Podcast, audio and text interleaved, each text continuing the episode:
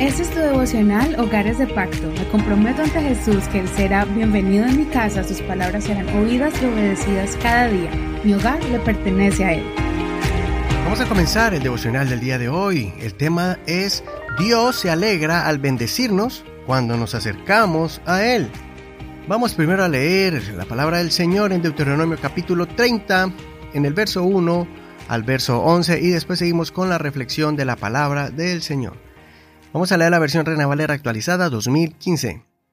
Sucederá que cuando te hayan sobrevenido todas estas cosas, la bendición y la maldición que he puesto delante de ti, si consideras en tu corazón, en medio de todas las naciones donde el Señor tu Dios te haya dispersado, si vuelves tú con tus hijos al Señor tu Dios, y obedeces su voz con todo su corazón y con toda tu alma, conforme a todo lo que yo te mando hoy, entonces el Señor tu Dios también te restaurará de tu cautividad. Él tendrá misericordia de ti y volverá a reunirte de todos los pueblos a donde el Señor tu Dios te haya dispersado.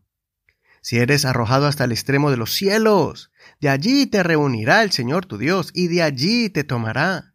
Y te hará regresar el Señor tu Dios a la tierra que tus padres tomaron en posesión y tú la poseerás. Él te hará bien y te multiplicará más que a tus padres el Señor tu Dios circuncidará tu corazón y el corazón de tus descendientes para que ames al Señor tu Dios con todo tu corazón y con toda tu alma, a fin de que vivas. Luego el Señor tu Dios pondrá todas estas maldiciones sobre tus enemigos y sobre los que te aborrecen y te persiguieron. Pero tú volverás a escuchar la voz del Señor y pondrás por obra todos sus mandamientos que yo te mando hoy. El Señor tu Dios hará que sobreabundes en toda la obra de tus manos, en el fruto de tu vientre, en el fruto de tu ganado y en el fruto de tu tierra. Pues el Señor volverá a gozarse en ti para bien, así como se gozó en tus padres, si escuchas la voz del Señor tu Dios para guardar sus mandamientos y sus estatutos escritos en este libro de la ley. Si te vuelves al Señor tu Dios con todo tu corazón y con toda tu alma, ciertamente este mandamiento que te mando hoy no es demasiado difícil para ti ni está lejos. Hasta aquí la lectura de hoy. Este capítulo es muy bonito. Te recomiendo que tomes el tiempo para leerlo, porque aquí miramos la conclusión de esa lista de bendiciones y maldiciones que hemos estudiado en los últimos dos días. Aquí podemos ver cómo Dios nos recuerda que siempre Él va a tener un espacio para la reconciliación y el perdón. Es más, Dios aquí nos muestra que a Él entristece ver a su pueblo sufriendo y que el castigo que ellos reciben no es porque Dios sea un Dios áspero o duro, sino más bien es un Dios amoroso que anhela estar siempre con sus hijos y desea lo mejor para ellos. Además, aquí vemos en el verso 9 que Dios se agrada y siente gozo cuando sus hijos son bendecidos en abundancia. Esto lo dijo el profeta Sofonías en Sofonías capítulo 3 verso 17. El Señor tu Dios está en medio de ti, es poderoso, Él salvará, con alegría se regocijará por causa de ti. Te renovará en su amor, por causa de ti se regocijará con cánticos.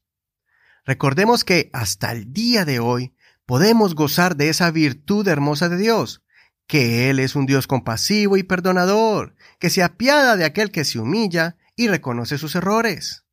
Esa es la puerta hacia la reconciliación con Dios y la plena restauración entre Dios y el que lo busca de nuevo. Enséñale este principio espiritual a tu familia. El remordimiento que uno siente cuando ha fallado al Señor es tan grande que no nos deja volver al camino. Pero si tenemos en cuenta este principio, vamos a poder vencer ese gran sentimiento de culpa y volver a los brazos amorosos del Señor.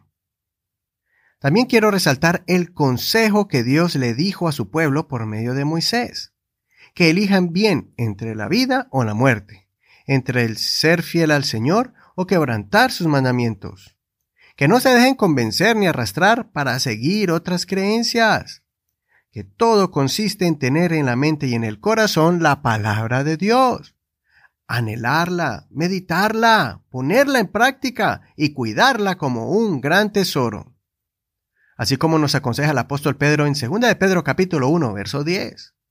Por eso, hermanos, procuren aún con mayor empeño hacer firme su llamamiento y elección, porque haciendo estas cosas no tropezarán jamás.